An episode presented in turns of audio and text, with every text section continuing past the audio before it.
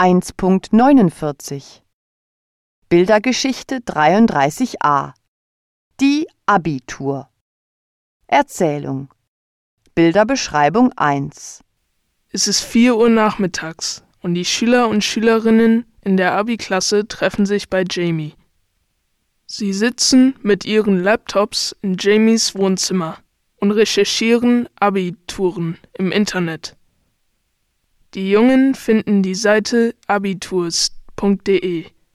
Sie wollen nach Mallorca fahren, denn sie lieben Partys und Sonne. Die Mädchen wollen lieber nach Irland fahren. Sie finden die Seite irlandtips.com. Sie wollen surfen.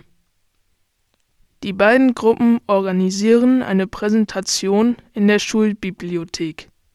Es ist 11 Uhr und sie bereiten Laptops und Beamer vor.